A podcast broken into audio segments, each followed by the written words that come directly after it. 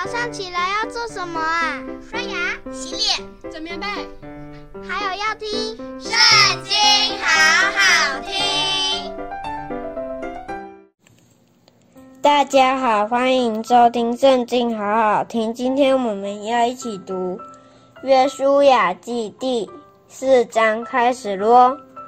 国民竟都过了约旦河，耶和华就对约书亚说：“你从民中要拣选十二个人，每支派一人，吩咐他们说：你们从这里，从约旦河中祭司脚站定的地方，取十二块石头。”带过去，放在你们今夜要住宿的地方。于是，约书亚将他从以色列人中所预备的那十二个人，每支派一人都招了来，对他们说：“你们下约旦河中。”过到耶和华你们神的约柜前头，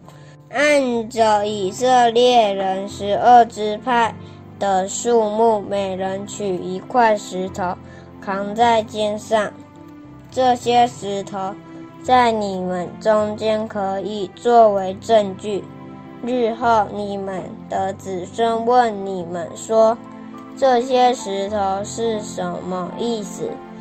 你们就对他们说：“这是因为约旦河的水在耶和华的约柜前断绝，约柜过约旦河的时候，约旦河的水就断绝了。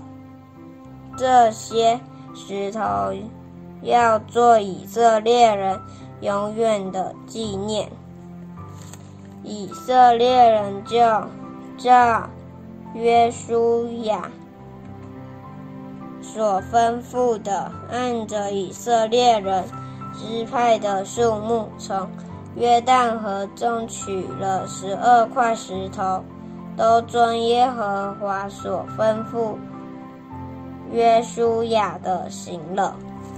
他们把石头带过去，到他们。所住宿的地方就放在那里。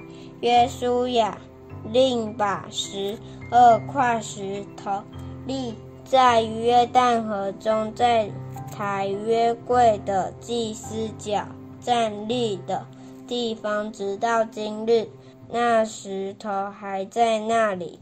抬约柜的祭司站在约旦河中，等到。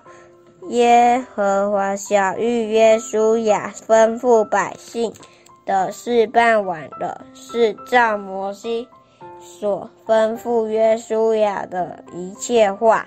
于是百姓急速过去了，众百姓竟都过了河。耶和华的约柜和祭司就在百姓面前过去。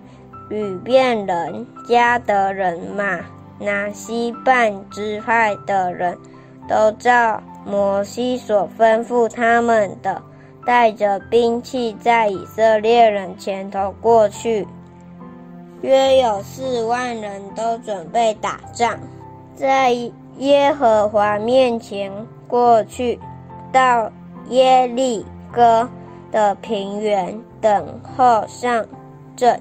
当那日，耶和华使约书亚在以色列众人眼前尊大，在他平生的日子，百姓敬畏他，像从前敬畏摩西一样。